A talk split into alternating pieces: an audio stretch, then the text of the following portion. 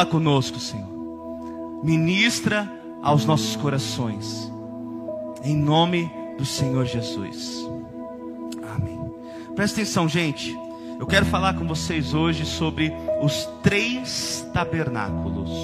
Tá bom? No meio da mensagem eu vou te explicar exatamente o que é um tabernáculo. Talvez você já ouviu falar nessa palavra, mas você não sabe bem dizer o que é um tabernáculo. Eu quero te explicar hoje a respeito dos três tabernáculos. Abra sua Bíblia comigo, por favor, e coloca, coloca aqui, se você não trouxe, acompanha na leitura aqui comigo. Em Êxodo, capítulo 3, verso de número 4. Presta atenção, gente. Enquanto você abre aí, presta atenção no que eu vou te explicar. Existem muitas pessoas, sabe? A gente acabou de orar aqui, nós clamamos a Deus, nós oramos a Deus. E existem pessoas que confundem visitação do Espírito Santo com habitação. É diferente. Eu lembro uma carta do apóstolo Paulo que ele disse assim, ó: "Se é que o Espírito habita em vocês". Então, ter uma visitação do Espírito é uma coisa. Ter a habitação do Espírito em mim é outra. Nós sabemos que Deus é uma trindade santa. Deus Pai e Espírito Santo. Por isso que eu falei para você que eu quero falar hoje sobre os três tabernáculos: tabernáculo do Pai, tabernáculo do Filho e tabernáculo do Espírito Santo. Sabe, existem também três vontades de Deus do Antigo até hoje, do Antigo Testamento até hoje. Três libertadores. O primeiro foi Moisés, né, que veio tirar o povo do Egito, trazer libertação do povo e levar o, o, povo, o povo hebreu até a terra de Canaã. O segundo foi Jesus, que veio trazer essa libertação espiritual. E o terceiro, que é nos tempos de hoje, que é a igreja, que precisa também trazer libertação ao mundo atual. E tudo isso se move com esses três tabernáculos. Abra sua, você abriu aí Êxodo 3, verso 4, diz assim, ó: O Senhor viu que ele se aproximava para observar. Então, do meio da sarça, Deus o chamou: Moisés, Moisés, eis-me aqui, respondeu ele. Então disse Deus: Não se aproxime, tire as sandálias dos pés, pois o lugar em que você está é terra santa. Disse ainda: Eu sou o Deus de seu pai, o Deus de Abraão, o Deus de Isaac, o Deus de Jacó. Então Moisés cobriu o rosto, pois teve medo de olhar para Deus. Disse o Senhor: De fato tenho visto a opressão sobre o povo do Egito, o meu povo no Egito. Tenho escutado o seu clamor por causa dos seus feitores e sei quanto eles estão sofrendo. Por isso desci para livrá-los das mãos dos egípcios e tirá-los daqui para uma terra boa e vasta, onde há leite e mel com fartura, com fartura. A terra dos cananeus, dos hititas, dos amorreus, dos ferezeus, dos heveus e dos jebuseus. Pois agora o clamor dos israelitas chegou a mim e tenho visto como os egípcios os oprimem. Vá, pois, agora, eu o envio ao Faraó para tirar do Egito o meu povo, os israelitas. Diga graças a Deus por isso. Presta atenção, Deus ele fala com Moisés. A gente conhece bem a história, Moisés ele nasceu, Moisés foi entregado, foi, foi colocado no mar por Joquebede, o mar, nós pregamos sobre isso esses dias, o mar levou ele até a filha do faraó, que o adotou e etc, ele cresce no palácio, e aí quando ele, ele já está, já está, já se tornou um homem, ele vê então um, um egípcio agredindo ali, é, abusando de um, de um hebreu, ele fica irado, acaba matando aquele soldado egípcio e foge para o deserto para ele não ser condenado à prisão ou qualquer coisa do tipo.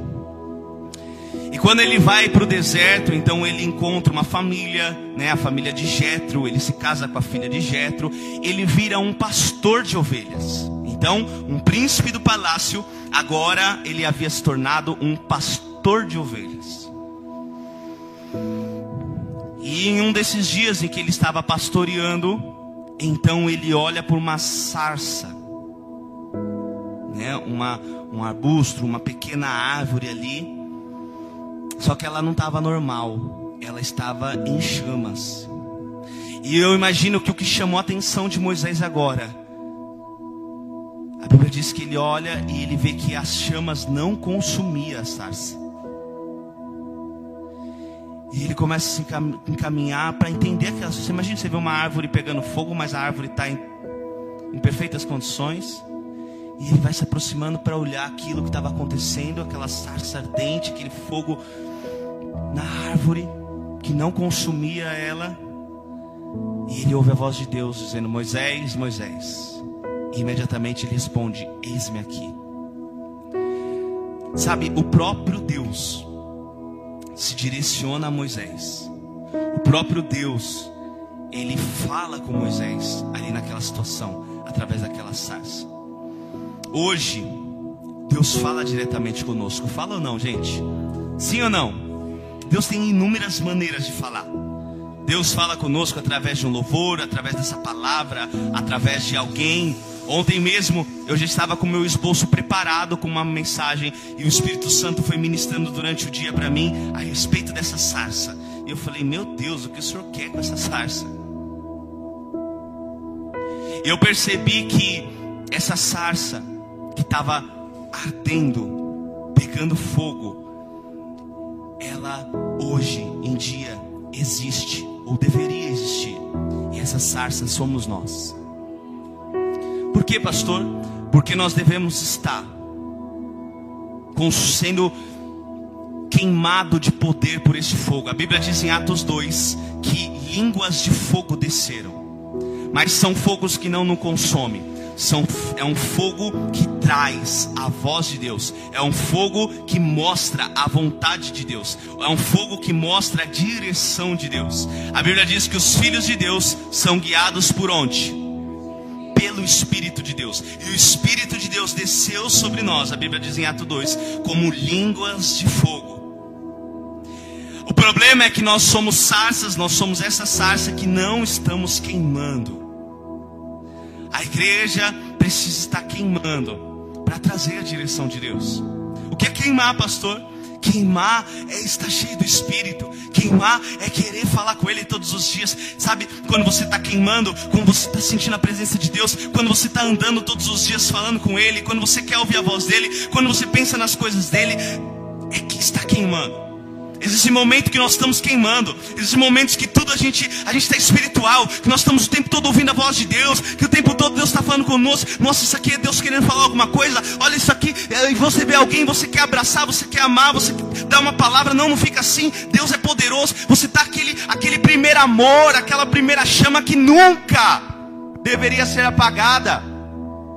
Porque tem pessoas que usam até a palavra primeiro amor como se fosse algo pejorativo. Fulano está no primeiro amor, eu já estive assim, quer evangelizar, quer falar de Jesus. Mas o primeiro amor não deve ser abandonado. Nós precisamos ser uma sarça que está o tempo todo ardendo, que está o tempo todo queimando, soando, entoando a voz do Senhor, dando direção para as pessoas, dando o caminho para as pessoas. A sarça ardente que mostrou a vontade do Pai. Você é a vontade de Deus aqui nessa terra. Você pode dizer graças a Deus por isso? A Bíblia diz que nós somos a justiça de Deus. Você é a vontade de Deus aqui nessa terra. Agora deixa eu te falar. Os estudiosos pelaquela região, pelaquela montanha, os teólogos eles dizem que aquela sarça era uma acácia. E a acácia ela é uma árvore a mesma árvore que Deus pede para que seja usada na construção do tabernáculo no deserto. E não só do tabernáculo, mas também da arca da aliança. Então deixa eu te explicar para quem não sabe. Depois daquele momento em que Deus dá uma direção, em que Deus fala com Moisés através daquela sarça, Moisés recebe essa direção e começa aí. Ele fala: Mas o falar para Faraó? Quem é o Senhor? E ele fala assim: Diga que eu sou quem sou. E aí começa aquela história das dez pragas e Moisés tentando libertar o povo e o Faraó não deixando. E você conhece toda a história. E você vai aprender muito isso aqui na nossa escola de teologia que vamos iniciar. E toda aquela história, toda aquela situação, depois, até que Moisés consegue e vai com o povo para o deserto. E aí nós conhecemos também que o faraó segue ele, nós, ele passa por meio do mar. E agora ele finalmente está no deserto com o povo. E no meio desse caminho, Deus fala com Moisés.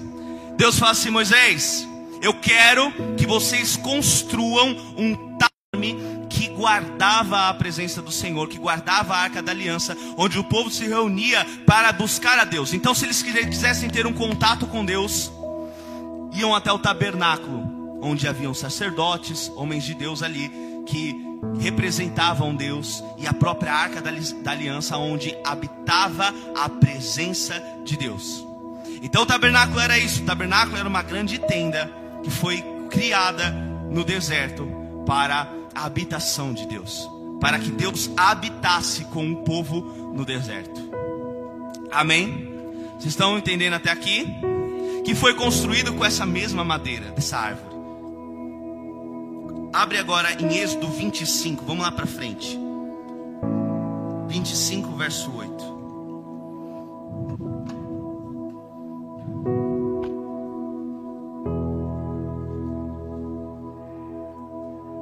Olha só, quando ele manda eles, eles fazerem esse tabernáculo, olha o que ele responde, olha o que, ele, olha o que Deus fala, perdão e farão um santuário para mim, e eu habitarei no meio deles. Próximo. Façam tudo como eu lhe mostrar, conforme o modelo do tabernáculo e de cada utensílio. Então agora Deus manda criar aquele tabernáculo com a madeira cássia, é vindo daquela árvore, a mesma árvore da sarça ardente. E ele fala assim: Eu vou habitar com o povo ali no deserto. Deixa eu te falar uma coisa. Você, tá, você, você acha que você está no deserto? Você acha que você está passando por um deserto? Eu quero te dizer que o Senhor habita contigo nesse deserto, em nome de Jesus. Você não está sozinho. Tem alguém aqui que se sente sozinho? Eu quero te dizer que você não está sozinho. Que Deus é contigo, irmão. Que Deus não te abandona. Que Deus nunca te abandonou.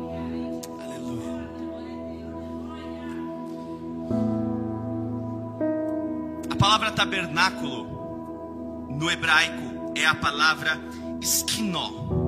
Diga comigo, esquinó.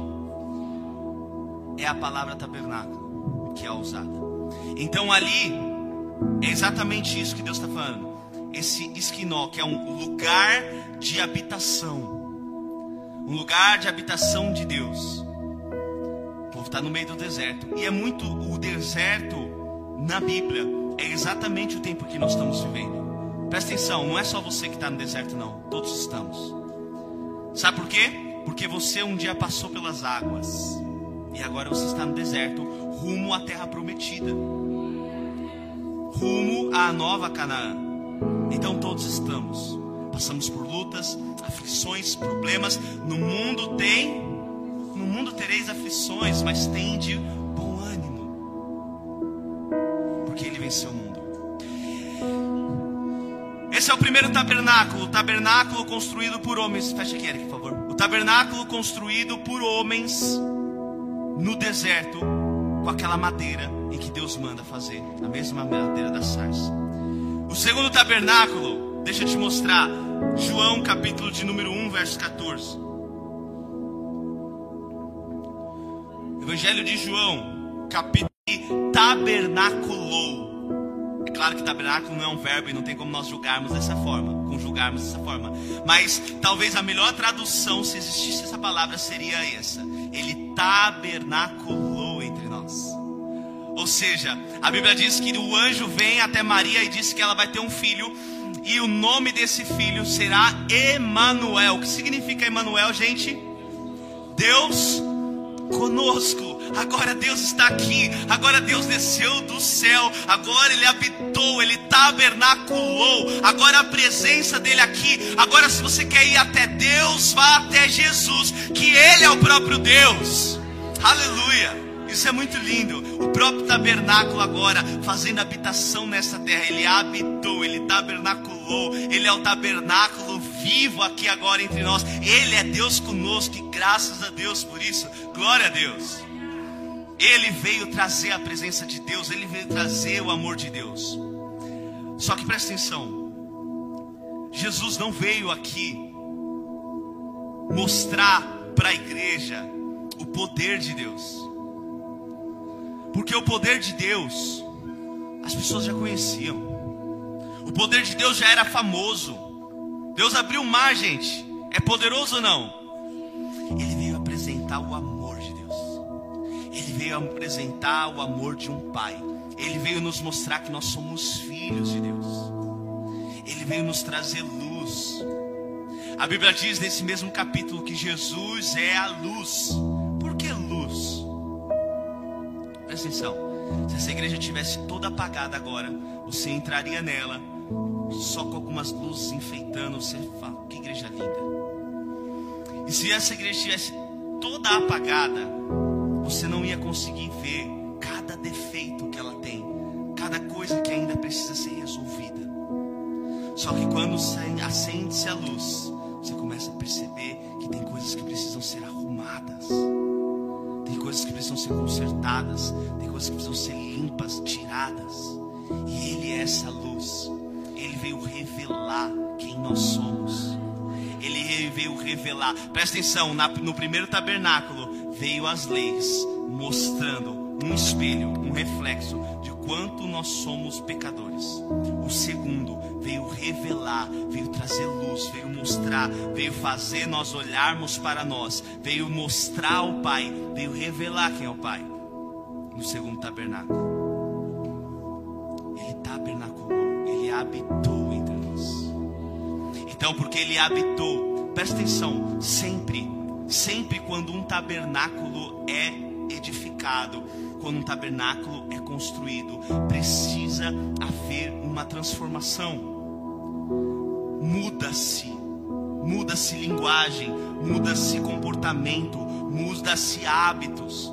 Porque no primeiro tabernáculo, quando o povo fez aquele tabernáculo no deserto, começou então a entrega das leis. Deus começou a direcionar o povo. Deus começou a dar, mostrar quem ele era. Deus começou a mostrar o poder. Deus começou a dar direção para o povo, as leis. O povo tinha que seguir e os sacrifícios. E tudo mudou no primeiro tabernáculo. No segundo, agora é o reino. Agora ele começa a falar do reino, agora ele começa a falar do pai. Agora ele vai falar assim: olha, se Moisés falou que quem fosse pego em adultério tinha que ser apedrejado, eu digo para vocês que só de vocês pensarem, vocês já adulteraram. Tudo mudou.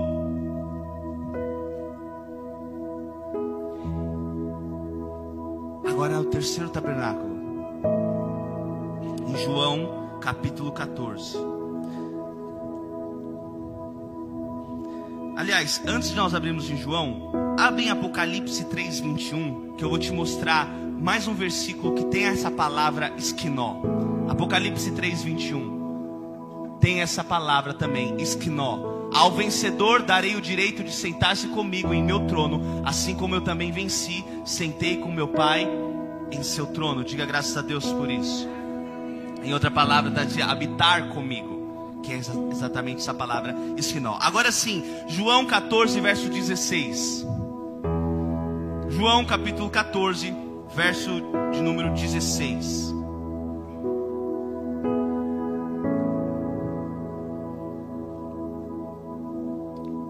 Olha só, Jesus estava com os discípulos, Jesus estava operando maravilhas, Jesus estava operando milagres, Jesus estava fazendo coisas extraordinárias, andando sobre as águas, ressuscitando morto, curando cego, surdo, mudo e etc.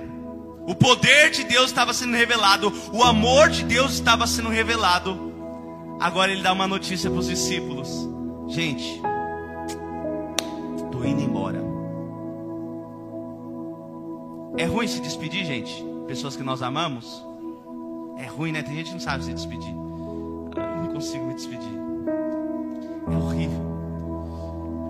Ainda mais quando você se despede, não sabendo mais quando você vai ver. E é o que Jesus está falando. Fala assim: olha, não, não se turbe o coração de vocês, ou não perturbe o coração de vocês. Eu estou indo, mas eu vou enviar outra pessoa.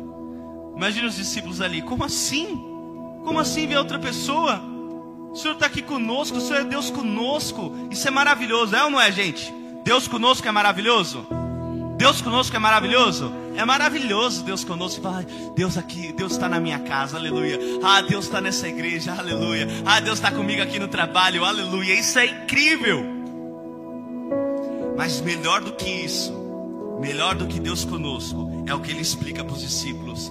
E eu pedirei ao Pai, e ele dará a vocês outro conselheiro para estar com vocês para sempre o Espírito da Verdade. O mundo não pode recebê-lo porque não o vê nem o conhece, mas vocês o conhecem, pois ele vive com vocês e estará aonde, gente? Em vocês. Habitação.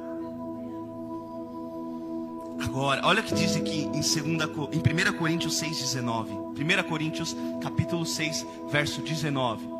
Olha o que o apóstolo disse. O apóstolo Paulo disse: Acaso não sabem que o corpo de vocês é o que? Santuário do Espírito Santo que faz o que?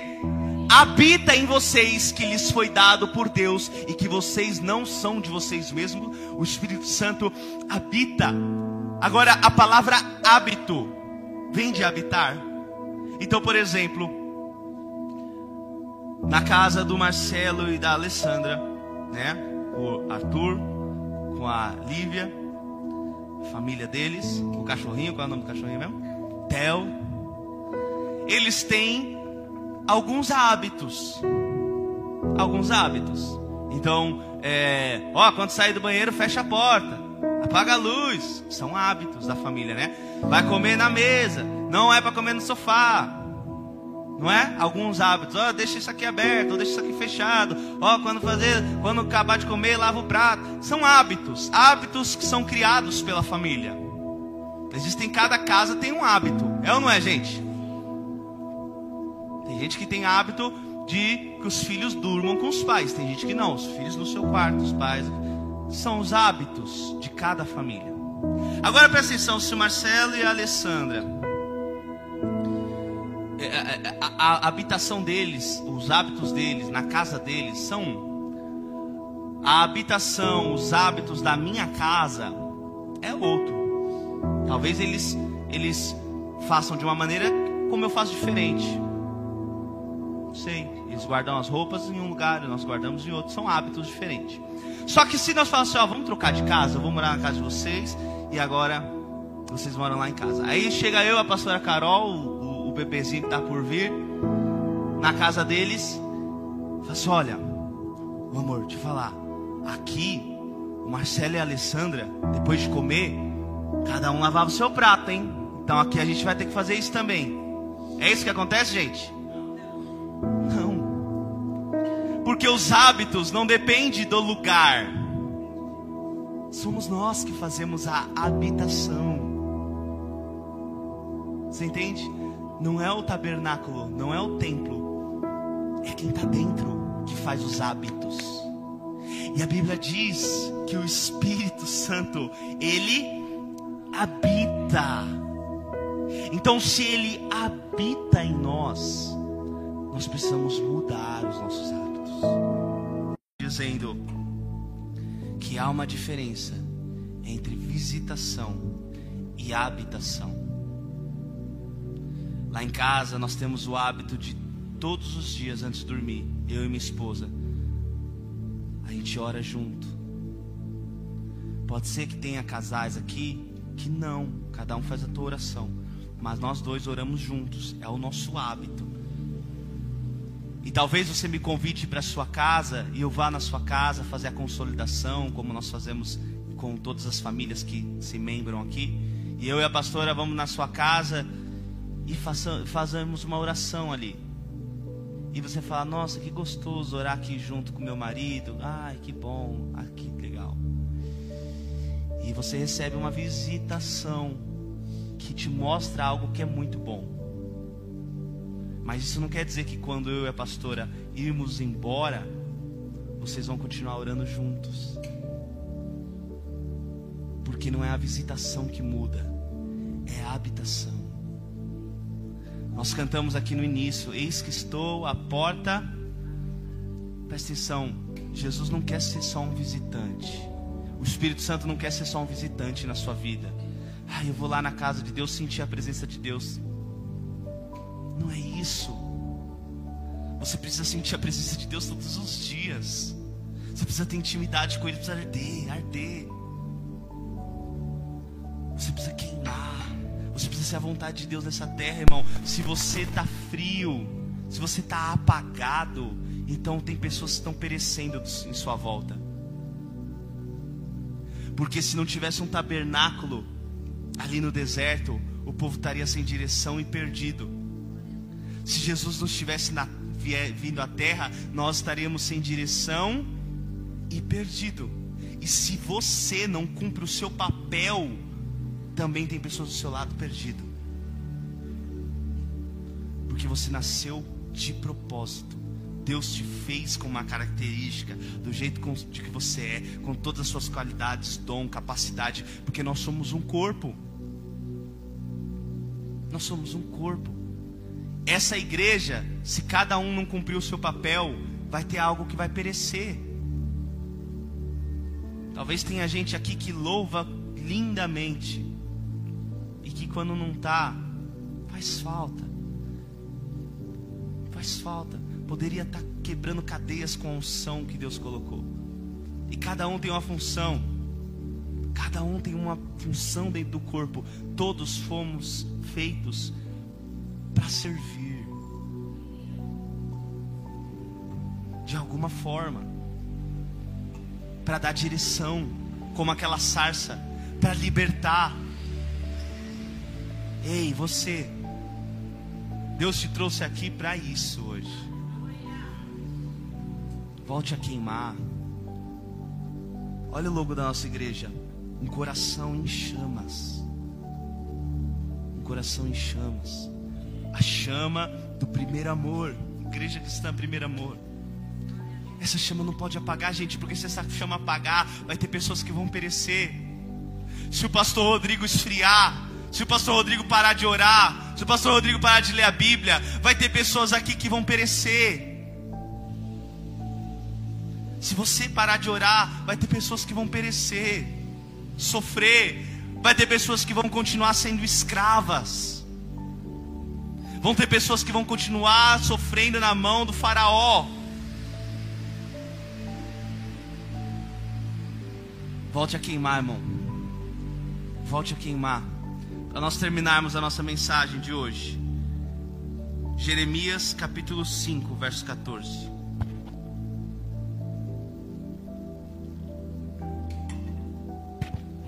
Jeremias 5,14.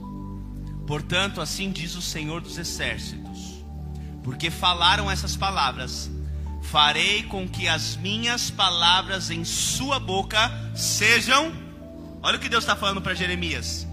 Eu vou fazer, Jeremias, que as minhas palavras na sua boca sejam como fogo, e este povo seja lenha que o fogo consome. Presta atenção, irmão. As palavras de Deus na tua boca é como fogo. É como fogo.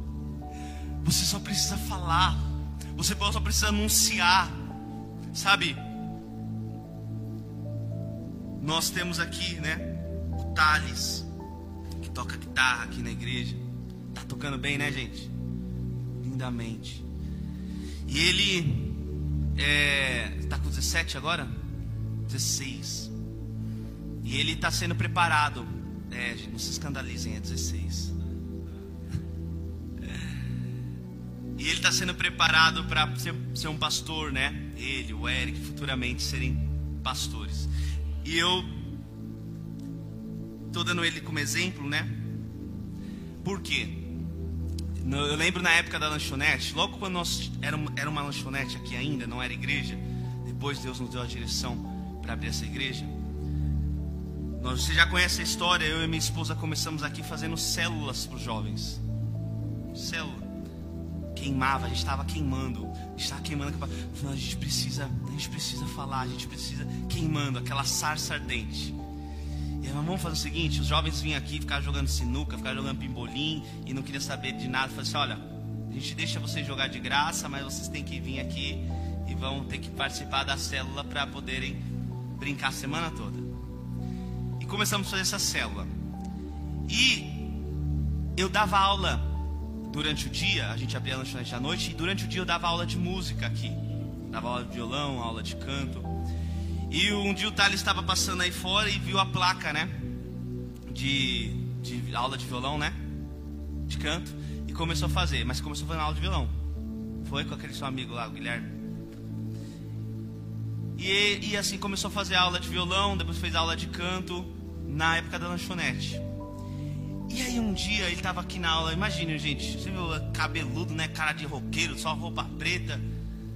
Aí, eu... aí o Espírito Santo falou para mim assim, convida ele para vir na célula.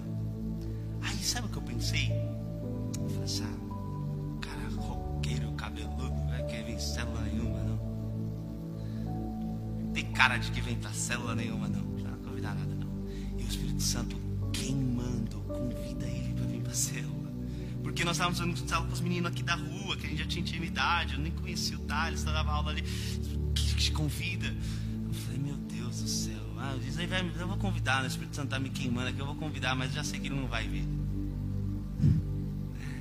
Eu convidei. E está aqui hoje com a gente. Olha só, se batizou, está buscando um ministério,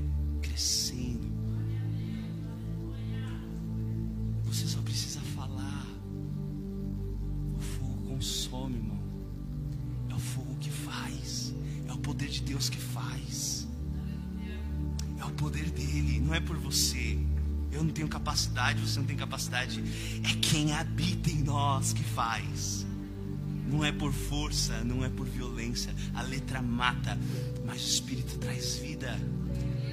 É o Espírito transforma, é o Espírito que queima, é o Espírito que consome. A gente só precisa ser essa sarça, a gente só precisa ser esse tabernáculo, a gente só precisa ser a presença de Deus aqui, a gente só precisa ser o santuário dele, o templo dele. Ele só quer morar em nós, e quando ele mora, então tudo acontece. Então você não precisa ficar lutando, chorando na sua casa. Meu Deus, ai, como. Não, você só precisa seguir a vontade dele, Senhor. Eu vou fazer a tua vontade, e o resto o Senhor faz. Tem lutas, irmão, que você está perdendo há tempos, ó. Faz anos que você está na mesma tecla. Que se você estivesse descansando em Deus, seguindo a vontade de Deus para a sua vida, crer no Senhor Jesus Cristo e será salvo tu. Descansa. Não é você, é o fogo que faz. É Ele que consome. Mas, Senhor, o que eu vou dizer para o Faraó? Diga que eu sou quem sou. Você não precisa ficar convencendo, não. Mas Senhor é um faraó, não importa. Eu sou Deus. Eu que faço, eu que transformo, eu que mudo o coração. É Ele que muda, irmão. É Ele que faz, não é você não. Você só precisa ser a vontade dele, você só precisa ser a habitação dele.